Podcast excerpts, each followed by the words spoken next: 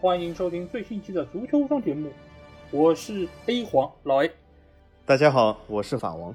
好，首先还是欢迎大家可以订阅足球无双官方微信公众号，在公号里面，大家不但可以听到每一期的音频节目推送，还可以看到最独特的足球专栏文章。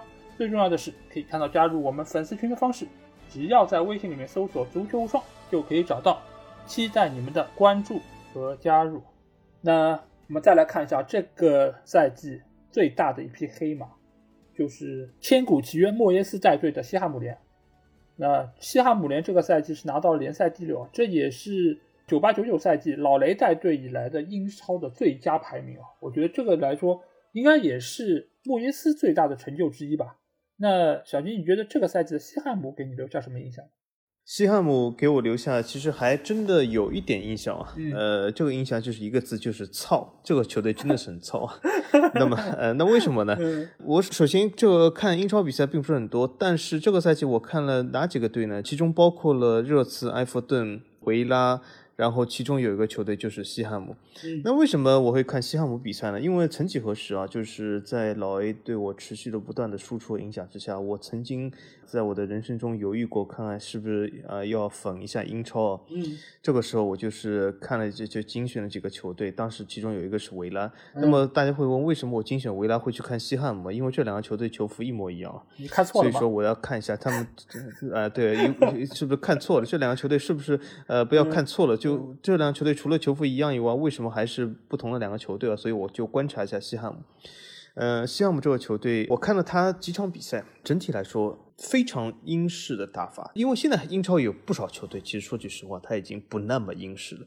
就比如说曼城啊，但是西汉姆联我觉得还是蛮英式的打法，还是比较简单的。也就这个英式打法，我不是说贬义或者褒义，就是一个非常中立的一个看法，就是还是比较简单的输出。而且他几个球员呢，还是就是走这种英式路线，所以说呢，林皇这样的球员，其实在呃西汉姆这样简单输出的这个球队上，打法相对来说还比较开放，因为英式打法还是相对来说比较开放的。那么林皇其实。表现还不错，所以说西汉姆联呢，给我看了上去的，好像这个球队呢，而且就是朝气还是实则，就不是那种畏首畏尾的球队，这也是肯定的。而且还有一个是什么点呢？就是我要给大家说一下，西汉姆联其实大家不知道知不知道啊？西汉姆联反倒是现在伦敦年轻人最喜欢球队啊，不是你们所想的你喜欢的什么阿森纳、热刺、切尔西这三个伦敦大球队哦。啊，其实现在呃，伦敦年轻人最喜欢球队反而是西汉姆联，为什么？他平时呢？搞一些社区的活动啊，他其实比另外三个所谓的这个欧超高高在上、非常高傲的球队，其实更贴近于社区。他吸引了不少年轻人，他而且搞了很多这种互动的东西。所以说，现在年轻人非常多的支持西汉姆联，所以这也是导致了西汉姆联其实他的这个呃所谓的球迷粉丝的基础越来越多。所以我觉得这个球队长期来说还是看好的。而且他就像我刚才说的，英式打法并不是一件非常坏的事。他如果是能够坚持自己。某种风格，其实我觉得这个球队，我倒是挺看好他。就是这个赛季的确他是黑马，但是我倒是挺看好他以后长期的能够占据啊积分榜前十的位置啊。嗯，因为西汉姆联其实在前几个赛季一直都是处在那个下半区，降级这样哈，保级对，对的对的。啊，然后刚才小吉也说到，他们是处在一个就是英式打法。其实像他们这个颜色的队服的，也有其他的一些英式打法，比如伯恩利啊。但是其实他们是属于英式打法里面排名比较靠前的，为什么呢？因为他们队内有不少的一些就是有特点的球员，比如说他们也会用一些海外的球员，比如说像这个赛季表现比较好的索切克，其实也是来自于捷克，而且这个赛季他们在引入了灵皇之后，使得他们的排名有一个质的提升，所以他们其实是属于英式打法的一个高配版，所以也使得他们这个赛季的成绩能够。有一个比较好的一个体现，但是我觉得还有一点是，他们为什么这个赛季能拿到第六，是因为他们是前几名这些球队里面唯一没有欧战的，他们就是单线作战，莫耶斯只需要面对好国内这个联赛，所以使得他们的体能会比其他这些球队有一个更好的保证，再加上林皇来了之后丰富的打法，使得他们其他的一些队员得到了一个有效的释放，再加上这个赛季他们的一个边后卫克里斯维尔的表现也非常出色。使得进攻线的这些球员能够拿到更多的一个炮弹的一个输送，使得他们能够转化为进球。所以我觉得这个赛季的西汉姆，他确实表现非常好，他也比上个赛季要多拿了二十六分，可以说是这个赛季进步最大的球队。但是我其实另外一方面是对于他们明年啊，我觉得并不是太看好，因为明年他们要去打欧联了，而且这样一个球队的板凳深度，我觉得很难能够应付双线作战，所以大概率明年可能西汉姆的排名又会有一个比较大的一个下降，甚至于有可能会跟这个赛季的谢联一样，会跌的很多。也希望他们可以莫耶斯证明一下自己到底是不是能够维持。得住这么一个好的排名，那小金觉得这个赛季西汉姆表现最好的球员是林皇吗？我觉得应该算是吧，因为林皇基本是激活了西汉姆这个球队。林皇这个人的风格好像还蛮适合，就本来西汉姆就是一个非常糙和硬的一个球队，那么有林皇好像是增加一些灵动感啊。就算不说他是最佳球员，但至少他能够脱颖而出啊。因为在一堆糙哥的情况下，你如果有一个人还比较灵动的，那这个人往往就是说呃比较能够吸引目光啊。那么林皇就是扮演了这个角色，虽然他最近手表被某个队友或者偷了，呃，但是说明。他的确是，呃，有这种领导的这个全队魅力这样一个球员在啊，所以我觉得应该是林皇是一个非常突出的球员。现在就是我在看，就是西汉姆会不会买断林皇？那么我希望就是西汉姆还是能够和林皇喜结连理哦。呃，我觉得林皇这个球员呢，他其实完全是可以在一个中游队发挥出自己的特色。如果在欧战上能够打出自己风格，也是更好。这比在一些豪门深似海的地方埋没自己的天赋会。更好，我就是我是个人这样建议。今天还看到，就是说好像索夏要跟林皇聊一聊，谈一谈你的未来在哪里。而且我还看到林皇好像经过这个半个赛季在西汉姆的一个优异的发挥，好像说德转的那个身价涨了，现在好像已经到两千六百万了。那我们可以看看他到底能不能卖出一个比较好的价格，对吧？因为我个人还是希望他能够，对吧？就去到西汉姆这样的球队，发挥出自己最好的状态。然后展现出自己最风骚的舞蹈的魅力。我也觉得这个赛季林皇的表现可能是西汉姆的最佳，因为之前的话，整个西汉姆主要是依靠安东尼奥这样的黑又硬在前场抢头球。如果能够有林皇这样的一个灵动的表现，又能传又能带啊，然后牵制对方的一个防守的火力，那我觉得安东尼奥可能也能够拿到更多的机会。所以我觉得林皇的表现值得西汉姆买下他。那我们来到了最后一个拿到欧战资格的球队啊，就是身处风口浪尖的热刺。因为不管是之前穆里尼奥带队的时候，还是这段时间传出哈里凯恩要转会，那我觉得热刺一直以来都是整个英格兰足坛最有流量的球队之一。那小金，觉得这个赛季热刺的表现，我相信很难说是成功吧？那你觉得穆里尼奥在热刺的带队怎么样呢？好，说这个之前啊，我刚才说一下，就是我之前说我英超无论是之前还是这个赛季都看的很少，但是看的很少里面看最多两个球队，一个是热刺，一个是埃弗顿。嗯，那么现在正好讲到热刺，所以在相对不了解里面还是比较算多了解一点。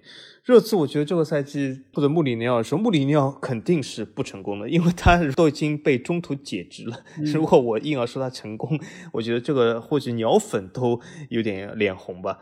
呃，那么所以说穆里尼奥肯定是不成功的。穆里尼奥不成功的其实主要原因在什么呢？主要在两个原因，就是一他。人际关系上还是一如既往的不能处理啊。嗯，那么第二个原因就是在于他在战术打法上也没有给热刺一个焕然一新的面目。其实，在赛季初段的时候，在热刺那场六比一的时候，我还以为啊，穆里尼奥就是好像要焕发第二春了。而且赛季其实呢，大家看到就是穆里尼奥球队其实还打得有声有色。这个时候他重用了恩东贝莱啊，就是整个球队还是蛮有创造力的。但是后来，因为我毕竟英超看的少。我也不知道怎么就 慢慢演变着的，恩东贝莱又不打主力了，或许和魔力鸟关系不好了，我也不知道。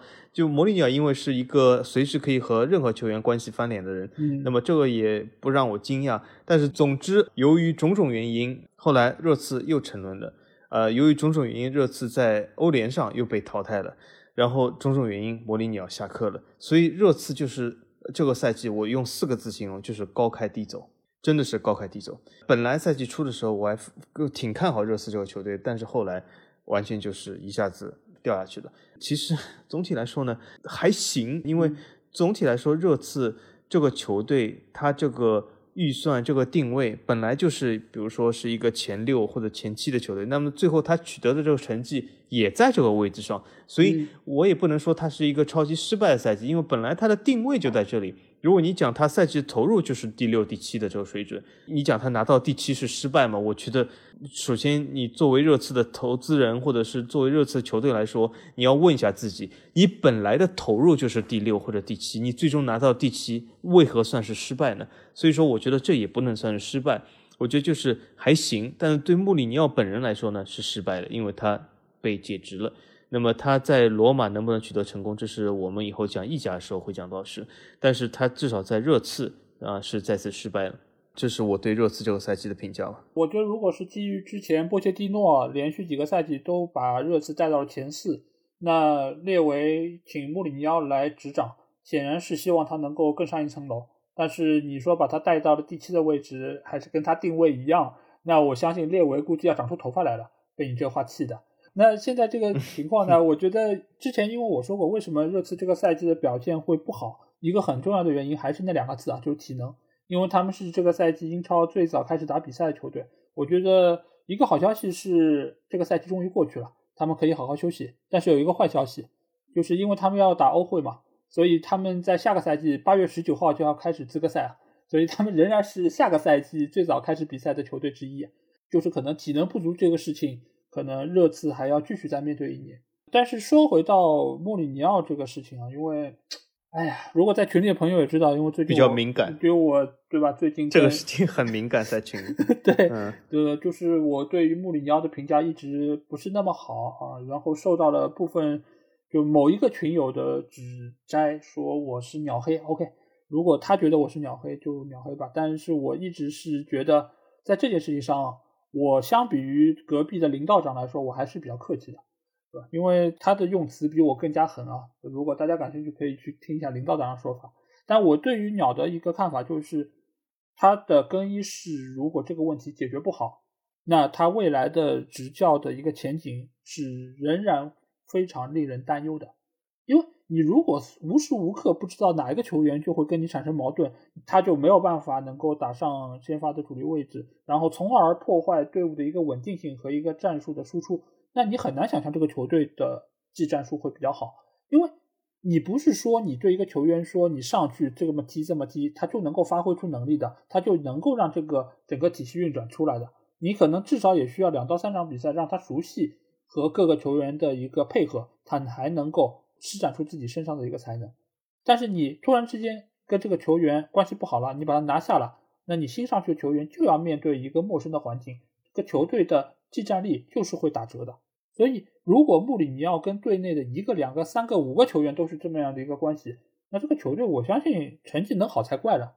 所以，他即便现在去了罗马，如果他不在更衣室或者说跟球员的关系这件事情上能够有一个质的提升，那我仍然不看好。当然，那位朋友说，那应该所有球员都有好的一个职业道德，或者说是敬业的程度。但是，就和你去一个公司一样，会有非常敬业的人，很专业的人，也会有喜欢偷懒的人。但是，作为一个管理者，或者说你作为一个老板，你在没有办法炒掉这些球员的情况下，那你只能尽量发挥出他们身上的一些闪光点，让他们的一个能力在球队上得到施展。那怎么用好他们？怎么让他们听话？那就是你作为一个管理者的管理艺术，这一点来说，我觉得穆里尼奥做的是不够的。说到这里，那小吉，你觉得目前热刺的这套阵容啊，先不说哈里凯恩会不会离开球队这件事情，你觉得这个赛季他的阵容是一个什么样档次？够前四的一个水平吗？这样说吧，我觉得他的主力阵容绝对有前四水平。如果是综合来看的话，就像我刚才说的，热刺投入是第六、第七的水准。那么综合来看，他也是第六、第七。也就是说，他现在这个赛季的排名基本是非常真实的反映出了他阵容整体档次。但如果我们只讲主力的话，我觉得热刺主力阵容是非常不错的。嗯，很多鸟粉是不同意的，因为鸟粉往往就是觉得是主要问题出在阵容不行上。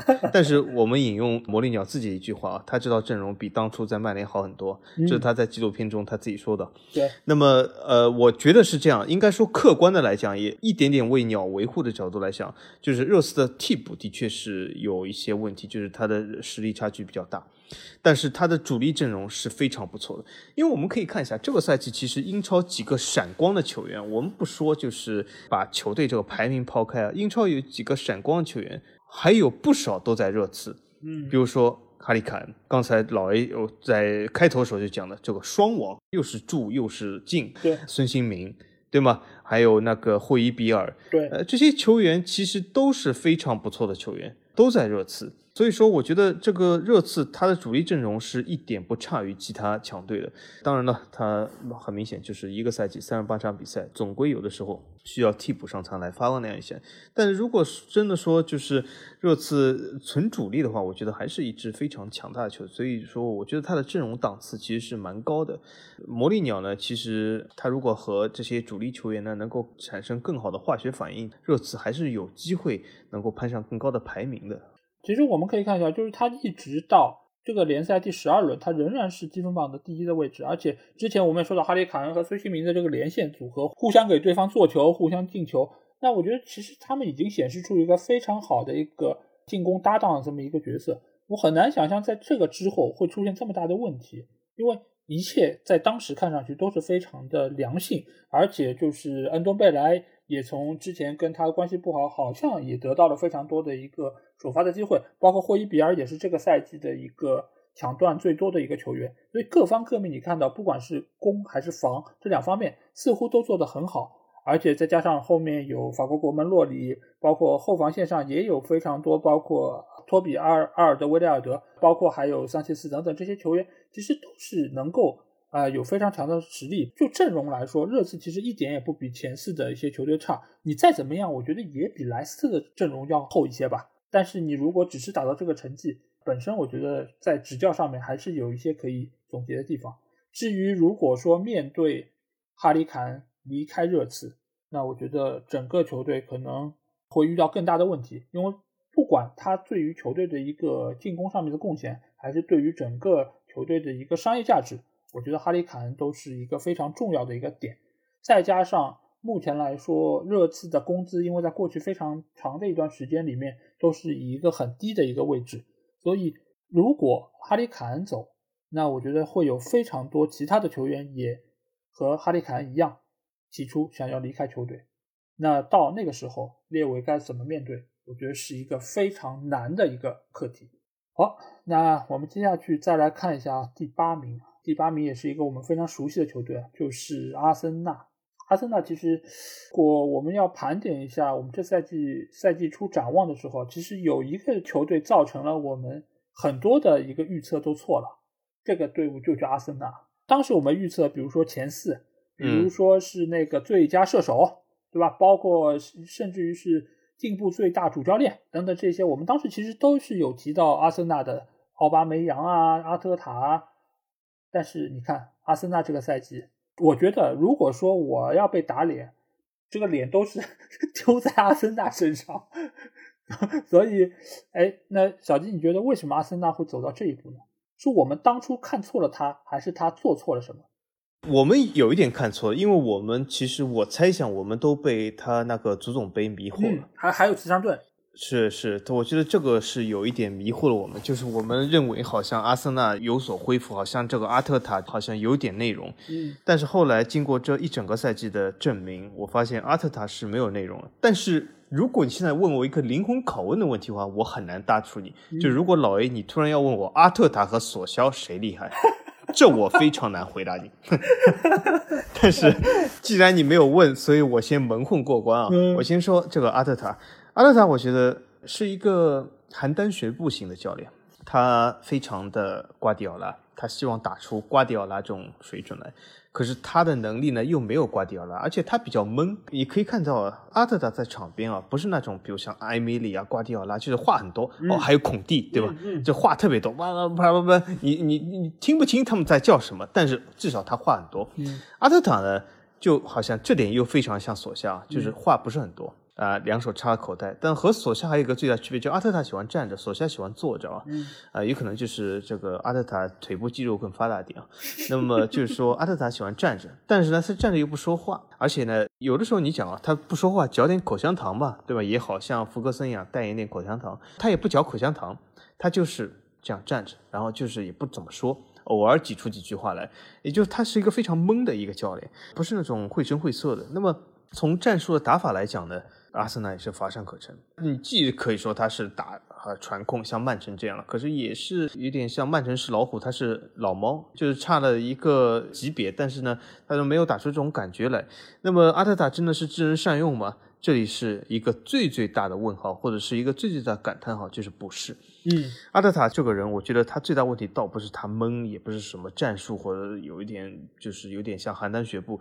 其实他最大的问题就是他其实和魔力鸟有一个共同点，就是他和球员关系处的非常不好。他和球员处的关系非常不好的，和魔力鸟区别在哪里？魔力鸟是形成热战。对。就是经常你会看到啊，要抓内鬼了，啊，新闻发布会上要批评别人了，怎么怎么样了，和人闹了矛盾了，恩多贝莱又首发不了了，这是魔力鸟的特色。阿特塔呢是喜欢阴着和球员搞冷战，啊，这个球员和他关系不好的，他死活不给他机会。比如说萨里巴，这是法王最不满一点。我们法甲出的好好球员被你阿特塔搞成这样，他为什么呢？有必要吗？所以说阿特塔就是一个这样的人，你和他关系还可以的啊，他会死活动用你；但你和他关系不行了，他就不相信你。所以说这是阿特塔在人际关系上一种冷战的处理方式，也是非常不好的。那么综合来看，这是我觉得阿特塔这个赛或者是。阿森纳这个赛季主要的失败原因，我觉得主要是在阿特塔。那么很多人讲，这是不是克伦克不花钱？是不是某个球员？我觉得还真不是。你真的不能怪克伦克。我是那篇文章的主笔，克伦克，你真的怪克伦克吗？其实我觉得不是。那为什么克伦克？你看再怎么样，这赛季买了这个派对，花了不少钱吧？嗯，直接砸违约金的。这个赛季高薪续约了奥巴梅扬，算是花钱吗？算啊，都算啊。花了不少钱，之前，而且阿森纳球迷不要忘了，高价买了佩佩，算吗？算啊，这些都是克伦克花的哦。为什么他买来球员打不出来？你要怪克伦克了，打不出来怪谁啊？怪教练啊，对吗？怪不了克伦克。那么这个赛季呢，阿森纳还有一个大手笔，他比热刺花了更多的钱，或者他愿意花出更多钱，请了威廉。他比切尔西、比热刺都愿意花更多钱，更多的合同年限，请了威廉。这其实你怎么还能怪克伦克呢？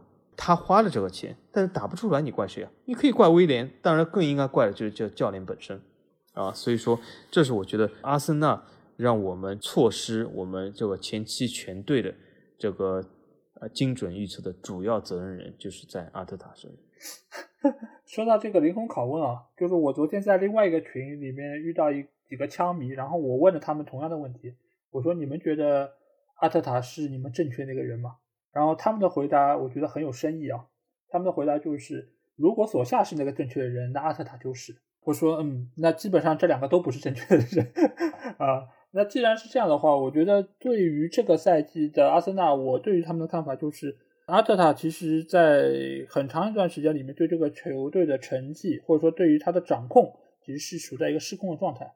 而且在很长一段时间，他压根儿都不知道该怎么用好前面这几个球员啊，尤其是奥巴梅扬，他中间有非常长的一段时间都没有办法出战，使得他的进攻线上靠拉卡泽特基本都没有什么其他的更多的选择，反倒是他到最后几轮，你们发现有一个球员发挥了最大作用，那个就是法甲过人王佩佩。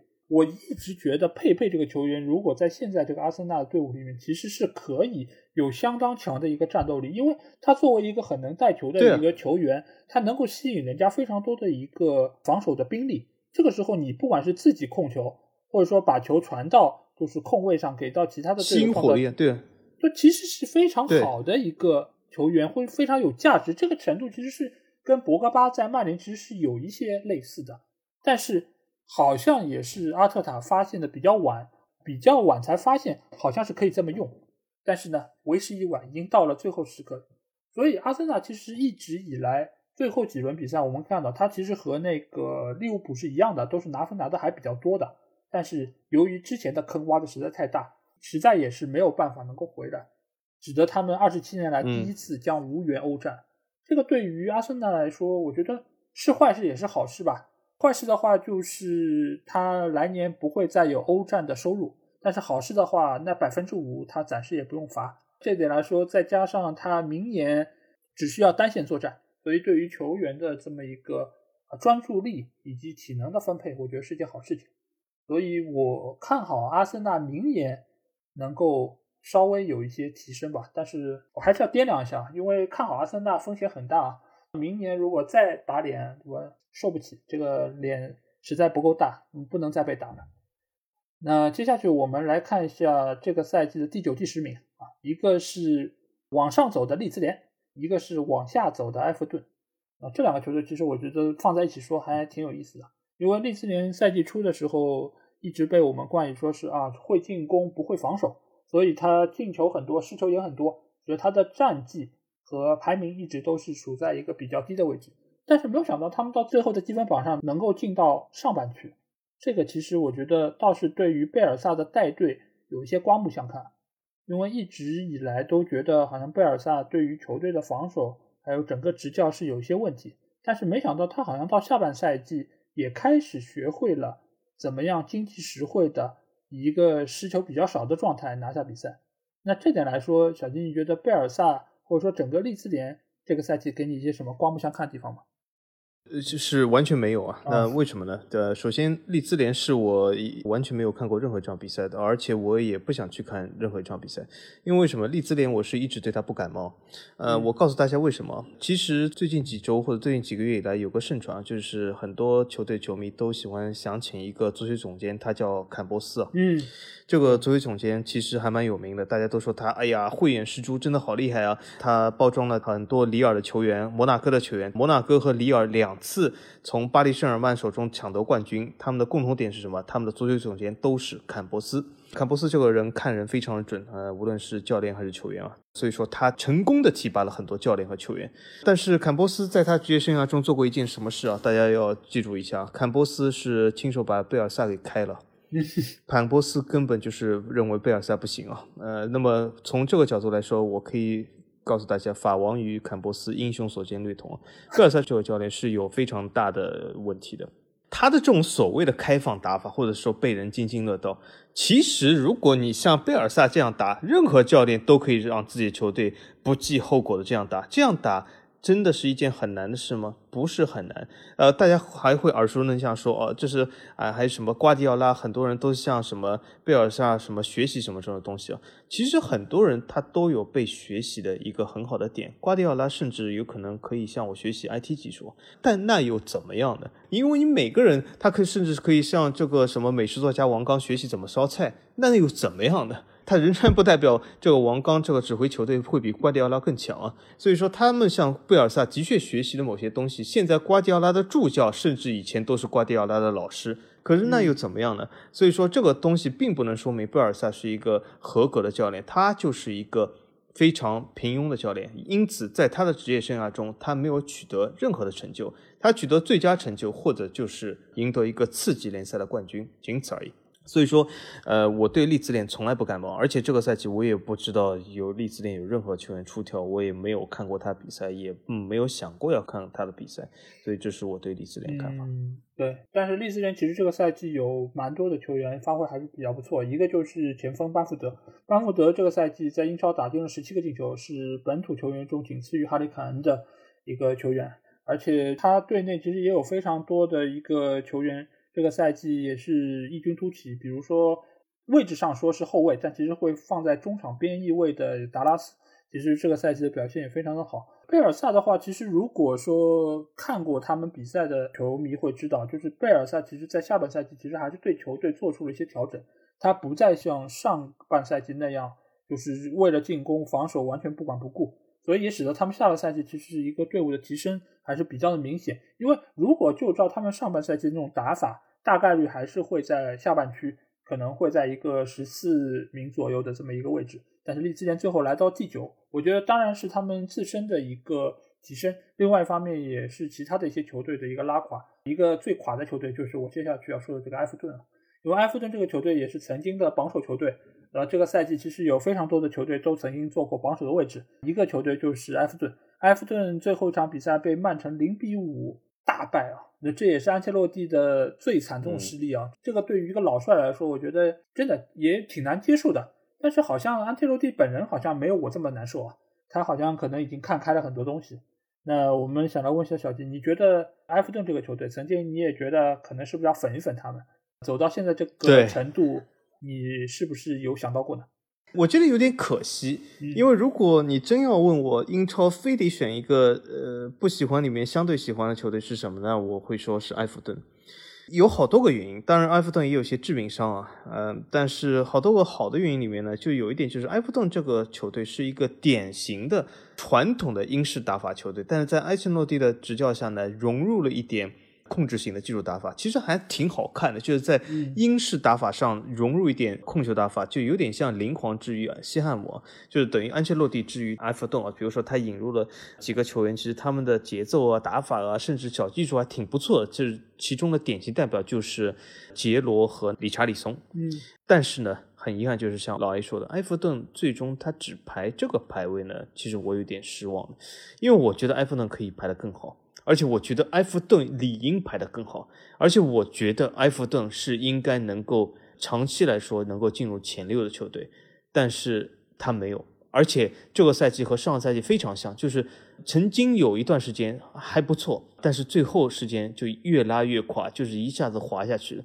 如果你讲一些冠冕堂皇的理由，你可以说又是套用这些东西，说阵容薄啊，或者怎么怎么样啊。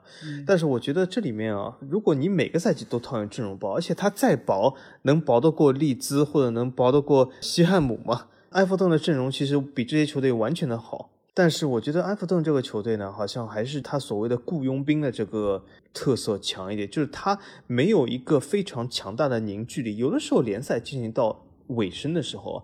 大家其实都很疲惫的，无论从心态上和体能上，这个时候就是你心里的凝聚力、球队的凝聚力，甚至是大家就是团队合作拼搏一下的精神，其实是变得越来越重要的。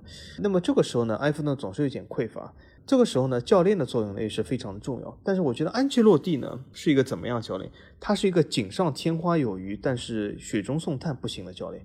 就是他能够捏合出一个球队，能够使这个球队呢有一个。层级上提升，其实我觉得他在埃弗顿也做到，但是你真的要在危难时刻让安切洛蒂来挽回这个危难之局的话，我觉得他不行。他不是以前被人念转告好多次嘛，所以我觉得他这个教练呢，在这个方面是不太行的。但是呢，如果说埃弗顿请了安切洛蒂是正确的吗？我觉得还是相当正确，因为为什么？埃弗顿也要一步步走，他现在首先要有一个教练能够带领他们更上一层楼，然后呢，希望在某个时候呢。他们在这个教练下建立一个成熟的打法和一套成熟的体系，加上有一些梯队不同年龄的球员的构建之下，我觉得埃弗顿可以有理由去找一名更好、更适合自己教练，然后更上一层楼。而且埃弗顿呢正在准备建造自己的新球场，我觉得埃弗顿的前景是相当好的。他这个赛季再一次的拉垮，但是我仍然看好埃弗顿。安切洛蒂其实对于这个赛季这么说的，比上个赛季来说，埃弗顿多拿了十分啊。而且也也赢下了那个莫西塞德德比，所以我觉得他好像对于这个赛季的表现还是比较满意的。但是他也说这个赛季好像主场的战绩不够好，所以呢，可能夏天还要再买买买，他可能在这个基础上才能打出更好的足球啊。那我觉得作为一个老帅来说，已经给了你这么多的钱买了球员，杰罗也好，或者其他一些进步，他其实补的也并不少，但是。打出这个成绩本身也确实不太过得去，而且中前场的那个勒温还有理查里森其实都是比较有实力的球员，尤其理查里森，我觉得他是属于一个头球还有脚下都是很全面的一个球星，但是为什么到后面就没有声音了？甚至他最后只能靠一个什么莱诺的乌龙球才能够算打进一个进球，那我觉得本身来说这个打法上也是有极大的问题啊。你也可以说是杰罗可能中间伤了，然后使得球队的进攻受到了影响。但是如果一个球队只是靠一个球员的发挥好和不好，那成绩就会有这么大的一个区别。那本身教练的一个锅，我觉得是逃不掉的。所以埃弗顿总体来说，我觉得针对他的投入，包括安切洛蒂这个教练的一个存在，还有队内这么多的球星，我觉得只拿第十名是有点说不过去，也不算是一个成功的一个赛季。好，那接下去其实因为说了前十名的球队，后面还有十个球队，那我觉得我们要不就是挑重点来说吧。那小金，你觉得剩下这后十名球队有什么你想要着重聊一聊的球队吗？我说几个吧，呃，其中有一个我先说一下，之之前和这个西汉姆联衣服一模一样的维拉。嗯，维拉我也是这个赛季看过几场比赛，我本来想考察一下维拉。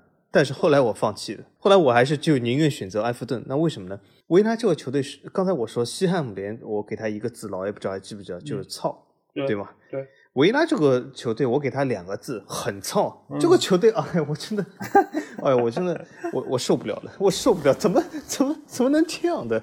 这个这个球是不是有点烫脚啊？那除了格拉利什以外，其实呃每个球员好像都觉得这球很烫脚啊。而且他有几个球员啊，就一看这个脸就觉得操劲就出来了。就比如说那个叫什么，呃，有个英格兰国脚一样，叫叫什么，这个脸长得凶神恶煞的。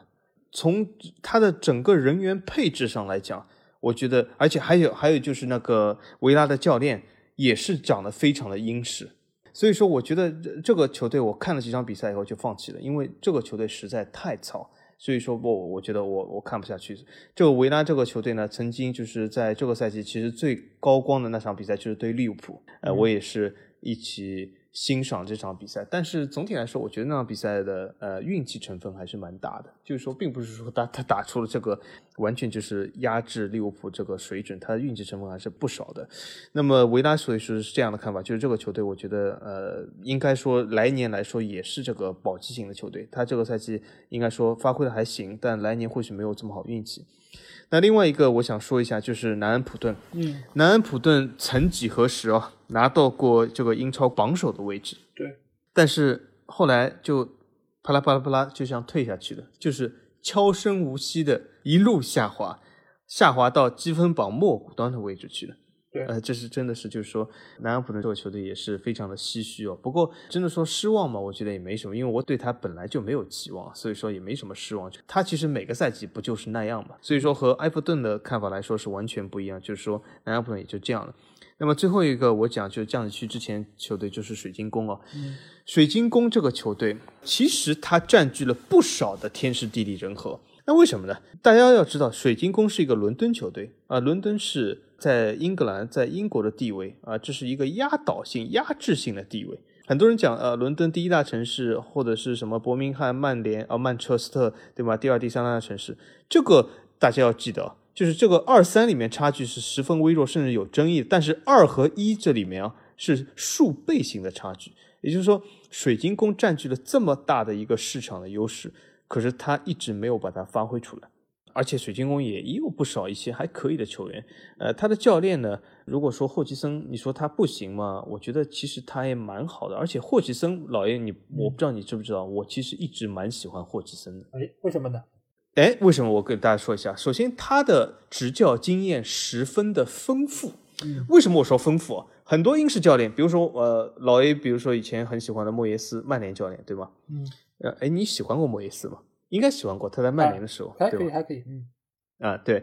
但是莫耶斯，你看他的执教经验为什么不丰富啊？他总是在英格兰，总是在英超，对，总是在英国，甚至很多英国的知名教练，他总是混在英国。但是霍奇森，哎，他的执教经验相当的丰富，很多国家都跑过，有点像之前的英格兰的非常有名教练罗布森，嗯是吗？所以说他的执教履历、执教经验相当的丰富，而且还有一个什么，我们应该知道，很多足球的从业人员，包括教练也好，球员也好，都流里流气的。但是霍奇森是一个非常知性儒雅的一个教练，而且他平时的着装谈吐都是非常的典雅，所以我很喜欢霍奇森这个教练。你说他真的水平，我觉得也还可以，因为为什么？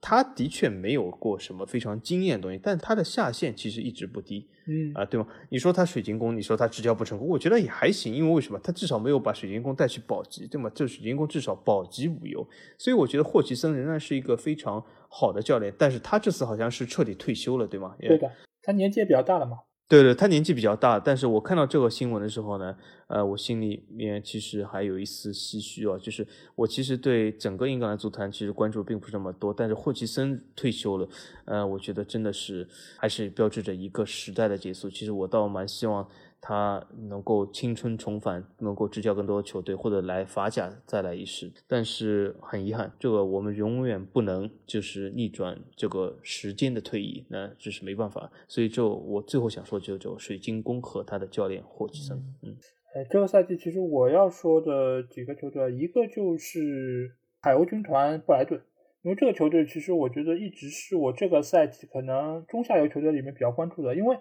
这个球队最奇怪的点是什么？就是得势不得分。你们可以发现，这个赛季如果布莱顿的那个把握机会能力能够但凡提高两个百分点，我觉得他这个成绩就能往上排上一个名次。因为有一个数据统计啊，就是如果按照 XG 的分数来算，就是最终的一个排名啊，布莱顿这个赛季理论上应该是可以排到第五啊，这个就是一个理论上。但是最后他排到了什么第十六？这个问题就说明什么？就是他们没有办法把自己的攻势转化成胜势。他的那终结能力不强，对他的前锋线，你但凡从一个豪门球队拉一个替补球员过来，我觉得都不是现在这个排名。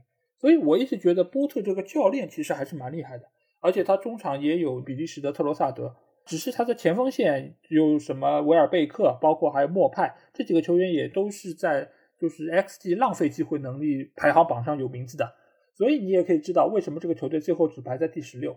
这个真的是一切东风都给你。招来了，就只差最后临门一脚了。那你说你怪谁呢？教练已经做好了他能做的所有的事情，你前锋不进球，那也没有办法。所以我觉得，如果说假如比如说是阿森纳或者说是其他一些球队想邀请教练的话，倒是可以去请一下波特，因为如果你能给他一些钱，让他能够好好搭建自己的球队，你说如果按照 XG，布莱顿能够排第五，怎么也比阿森纳现在第八的排名要高吧？应该会是有一个更好的一个发展。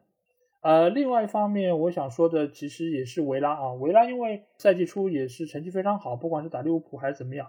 而且我在赛季初的时候，其实就是觉得维拉这个赛季会还可以。为什么这么说？因为格拉利什当时给我的感觉是状态非常的好。但是我们也可以看到，因为我刚才在说埃弗顿的时候，我也说到，如果一个球队只是靠一个人的话，那他这个球队基本上离完已经不远了。那维拉就是这么样一个球队。格拉利什受伤之后啊，这个球整个球队就是一个直线下滑，从上半区直接滑滑滑就滑到了下半区。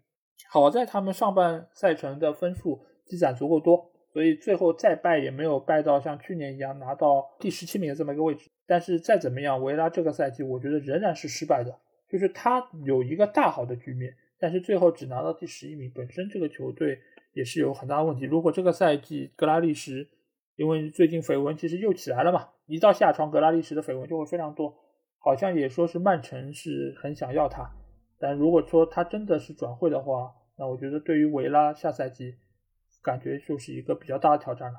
这里我插一句啊，老 A，我觉得格拉利什不适合曼城。格拉利什为什么不适合曼城呢？我这里简单说一下，曼城大家都说印象中是一个控球打法球队，格拉利什哎会喜欢控球，应该是适合曼城，其实不是的。大家可以看一下曼城的控球打法，虽然是控球打法，但是出球的时机还是要求相当快的。我看过维拉几场比赛，我觉得格拉利什出球的时机一直不好，他有点太粘球了，但不好，我觉得都。他不适合曼城。过我相信瓜迪奥拉见解肯定要比法王高，但是只要有我这个见解，我就知道格拉利什不适合曼城。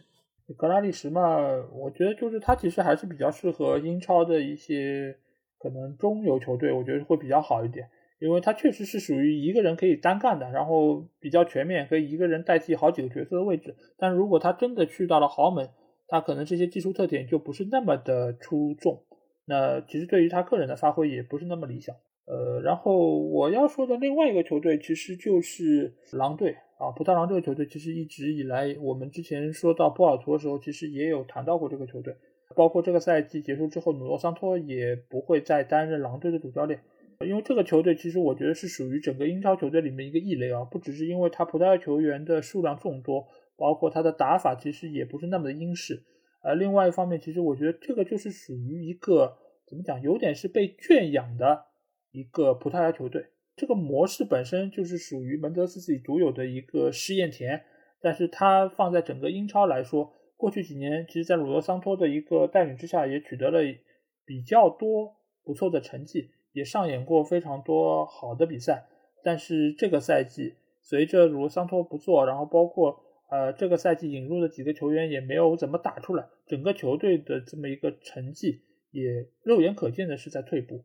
而且在接下去的这段时间，我也不知道门德斯是不是还会继续引入这些球员，因为从上个赛季把第二个若塔卖掉之后，眼瞅着这个赛季好像又要继续卖人，那我觉得这么一个葡萄狼的一个名头是不是有点要土崩瓦解了？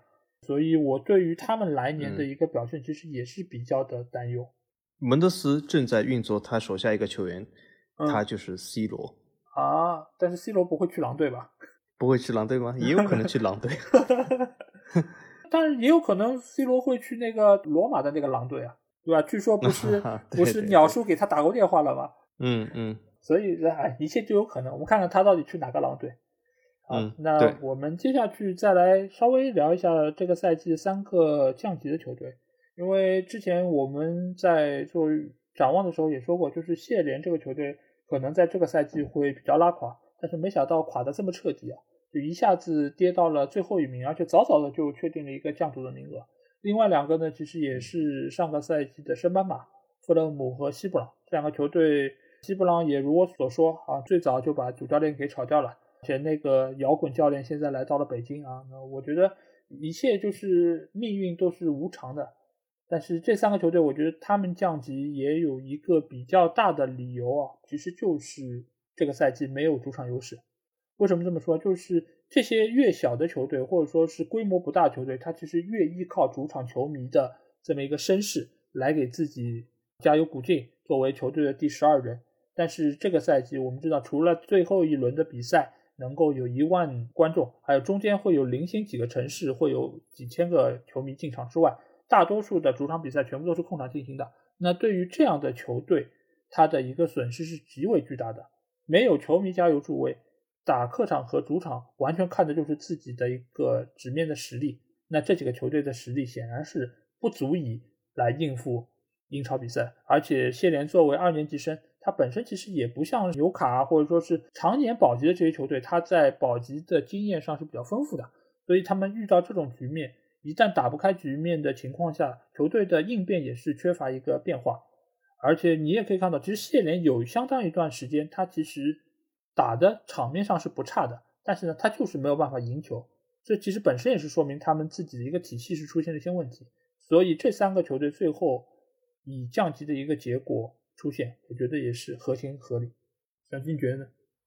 我是觉得这三个球队本身它实力就是不济，而且其中有两个球队啊，或者是三个球队本身都是这种常年的升降机，所以我觉得他们升升降降降降升升，或许他们自己都已经习惯了，尤其是弗勒姆。已经升升降降这么多次了，嗯所以说他们这个没有任何的惊讶。那么唯一的惊讶就是谢联的确像老 A 所说，好像比上个赛季退步还是蛮明显的。对，但是上个赛季我觉得他本来就是一只黑马，所以说是有点超水平发挥。那么这个赛季呢，啊、基本是发挥出了本身该有的水平。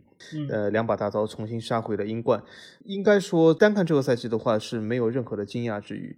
那么西布朗呢？西布朗对我，我对他唯一的遗憾是，要不是西布朗，我猜的这个最差教练兰帕达就是成为下课第一人。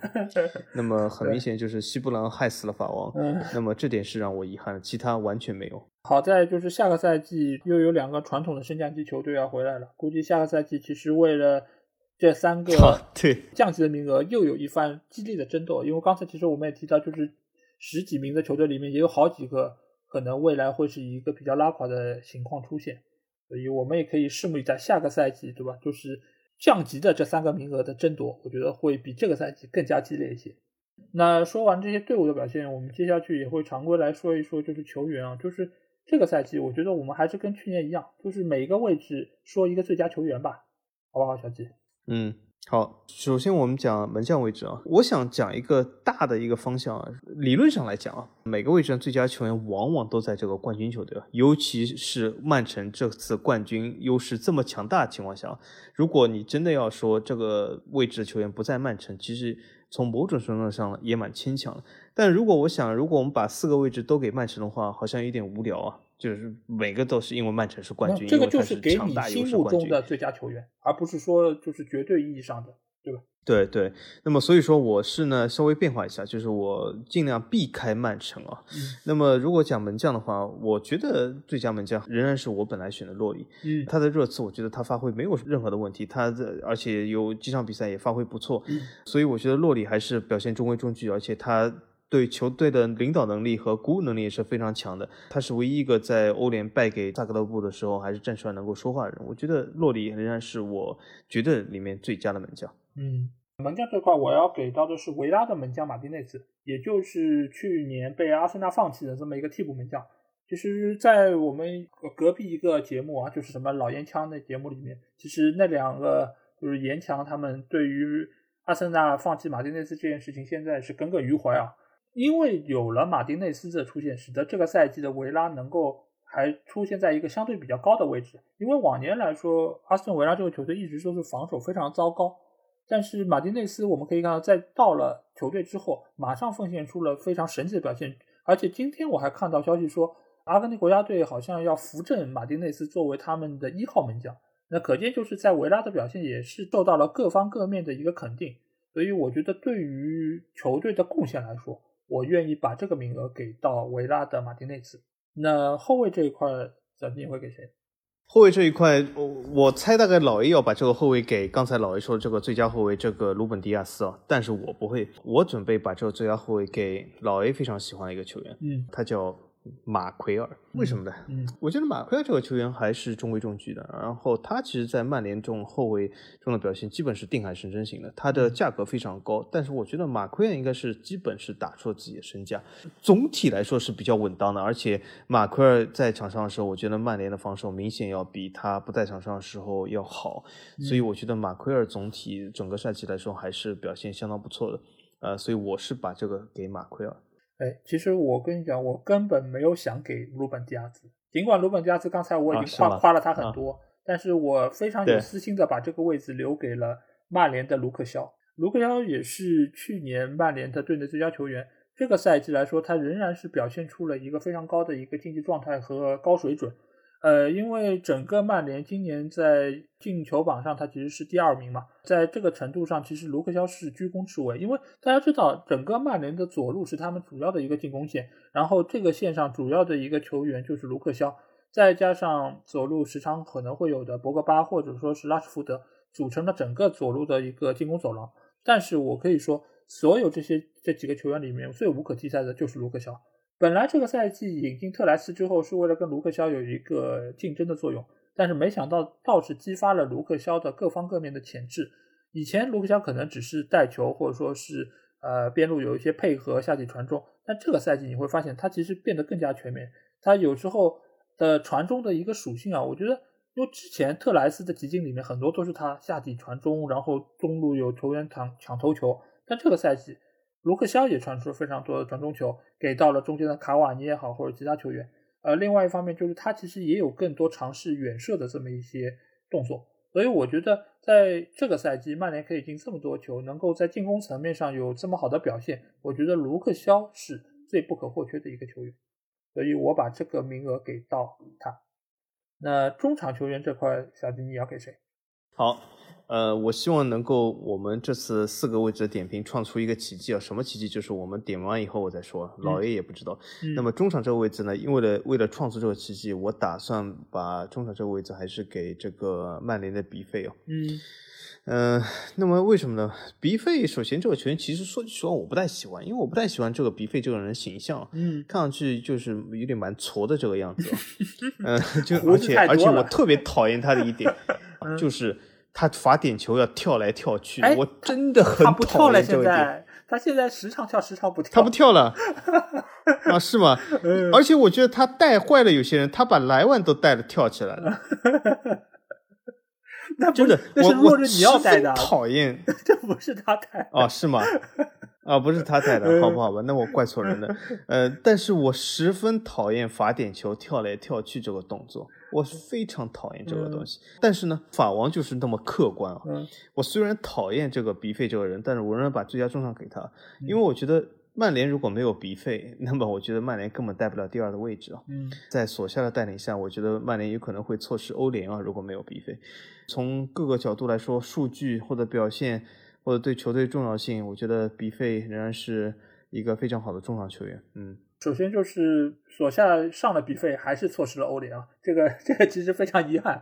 但是我这个，但是我这个最佳中场的名额我也要给到比费啊，因为我纵观了这么多球队，能够把就在一个球队里面有这么重要的一个核心位置，然后从头用到底的，我觉得只有比费一个球员。其他的球队，不管是更前面的曼城，还是更靠后的这些球队，都没有任何一个中场球员像毕费这么用的。索夏基本上就是让毕费真的是只要不伤，没有任何的问题，一直就用，从头用到底，连半路换下来的时间都非常的少。所以我觉得毕费真的是可能这个赛季曼联最累的一个球员，而且接下去他去欧锦赛还要去葡萄牙继续累，哇，真的我觉得太辛苦他了。来年的话，我真的希望曼联能够好好的调整一下自己的一个阵容打法，不要再让毕费有这么吃力的一个表现。而且真的是，我觉得他是属于又当爹又当妈，就是你们不行了，我还要自己外面射一脚；你们要是状态好，我把球传过来。而且他的这种很多动作，就是在曼联属于技术扶贫，就是他的很多技术动作，包括停球，包括一些小的动作，真的就是让曼联的那些英式操哥就是就是无比汗颜啊。呃，包括你还记得吗？就是德赫亚有一脚长传，毕费有一个后脚跟的一个一个小的一个磕传，然后给到了卡瓦尼，卡瓦尼半路的一个吊射。这个球其实真的是体现了毕费的一个良好的技术。这种球我很难想象什么其他的一些中场球员，尤其是英格兰的这些球员能够有这么好的一个技术。所以不管是从数据上，还是对于球队的贡献上，还有就是他的整体的一个技术能力的特点，我觉得这个名额我也要给到毕费。那前锋这一块儿，好，要踢给谁呢？前锋这块，我觉得不给他，这个节目肯定要被说这不客观啊。嗯。呃，那么，所以我肯定把这个给哈里凯恩啊。嗯。哈里凯恩虽然我一直说他是大英驼星啊，这个背永远是驼着的。对。但是他的确是助攻和进球王，所以说哈里凯恩肯定是拿到最佳前锋这一块。这里同时我也要说了，就是前面我埋了一个锅，就是我我说创了什么奇迹啊？就是我四个位置没有一个给这个英超的冠军球队啊。嗯。这个前锋肯定是当之无愧要给哈里凯恩，我觉得曼城没有任何人可以挑战哈里凯恩的地位。对。当然了，也导致了哈里凯恩有可能这次也会去曼彻斯特，就是去红的还和是蓝的这一边，我不知道。但是我觉得哈里凯恩很有可能会去曼彻斯特。嗯，对，这个名额我同样也是给到哈里凯恩。其实理由也不用说了，因为这个赛季哈里凯恩可以说是呃整个热刺的一个支柱，也是整个英格兰前锋里面的一个代表。而且上一次能够有这样的一个球员，就是。又能够拿到射手王，又能够拿到助攻王的，其实还要追溯到九三九四赛季，当时是安迪科尔拿到这么一个成绩啊。其实也是时隔这么多年来第一次能有一个球员做到这一点，那本身这也是一个非常卓越的一个成绩。那所以我觉得不给他还能给谁呢？当然，接下去哈利凯恩还有更重的任务，就是扛着英格兰队往前走。因为目前来说，英格兰的前锋线好像他也是当仁不让的第一球星，所以你刚才说到大英帝星啊，其实我真的 怎么也很难跟那个阿诺德想到一起，所以我想到的还是哈里凯恩，因为只有他好像能够比较符合这么样的一个称谓。好，那说完了最佳球员，要最后来说一个最佳教练的问题吧。那我觉得这个赛季其实教练也有非常多的话题，包括有被解职的，然后包括也有很多。各种各样的一些讨论，那其实我觉得我们要不一人说一个最佳和最差教练吧？你觉得这个赛季的最佳教练给到谁？最佳教练我给，哎，不是那个，呃，完全是光头的那个教练，嗯，呃，最佳教练我打算给罗杰斯。哦。嗯，因为我觉得这个赛季最让我刮目相看的就是莱斯特城，理由就是我刚才说的，嗯，他虽然没有进欧冠区，但他拿到了一个俱乐部史上一个相当重要，或者是有可能再也拿不到的一个冠军，就是足总杯。对，呃，因为莱斯特他的定位，他的这个所谓的这个投入，或者是他的阵容来讲，要。复制他的拿任何冠军，包括联赛或者足总杯来说，都是相当难的。所以说，罗杰斯我觉得是取得了一个里程碑式的胜利。我觉得罗杰斯拿到这个杯，比瓜迪奥拉拿到这个英超这个杯要难得多。所以我要把这个最佳教练的名额给罗杰斯，而不是瓜迪奥拉。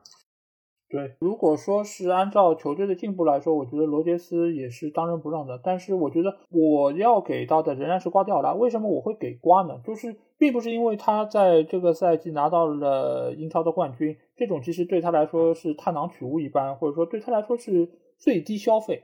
但是呢，我觉得这个赛季瓜迪奥拉他的一个比较大的成就，就是我觉得他对于球队的改造，就是甚至于我觉得这个改造就和他当年在。巴萨的那个改造其实可以相提并论的，因为当时他打造了一个宇宙队，让整个世界为之震动。但是这个赛季他对于曼城的改造，或者说他拿出来这套战术体系，我觉得是又一个高峰。为什么这么说？就是他又将会给世界足坛带来一个新的潮流革新。我觉得会有更多的教练走他这个路子，然后打造这样的一个打法，或者以无分阵，或者说以前场六小，然后作为这么一套打法。尽管可能未必都是小个子，但是这个整个打法可能又是会以这种方式来推进。因为他这个打法其实最大的一个优势就是在于让球代替人去跑，这个跟他以前的传控其实是有一脉相承的地方。那这样的话，他能够最大程度节省球员的一个体能。使得他们把自己的体能或者说爆发力用在更关键的位置上，然后完成最后的一个进球转化。所以这一套战术，我觉得在目前的一个体系中，尤其是经历了前几年这种跑轰的战术之后，我觉得这么样的一个无锋战术，可能又是成了未来的一个一个比较先进的一个潮流体系。所以我觉得这个赛季的最佳教练，我要给到瓜迪奥拉。那最差教练这一块，哎，小鸡，你是不是要给到兰帕德呢？哎，你还是了解我，所以我等下要猜一下老 A 给谁啊？所以我先说一下，对，肯定是兰帕德，嗯，呃，绝对不是那些降级队教练，那因为那些降级队教练他本来的水准只有降级的水准，那么他降级了其实也无可厚非。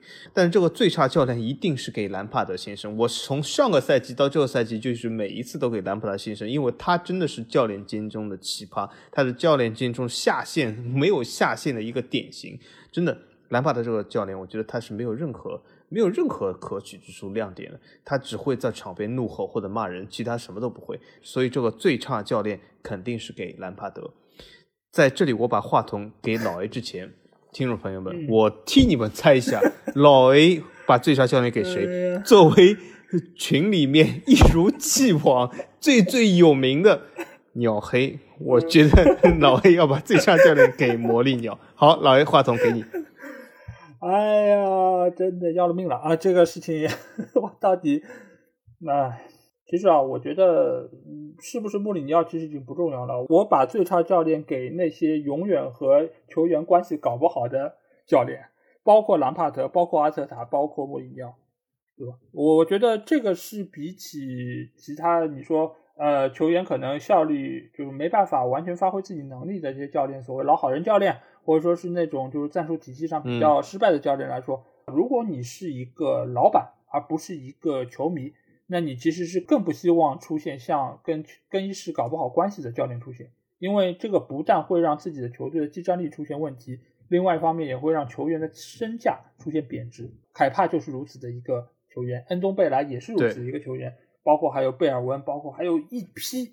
对吧？热刺的这些球员其实都是遇到同样的问题，其实也包括阿森纳的奥巴梅扬，包括还有已经转会走人的大眼先生。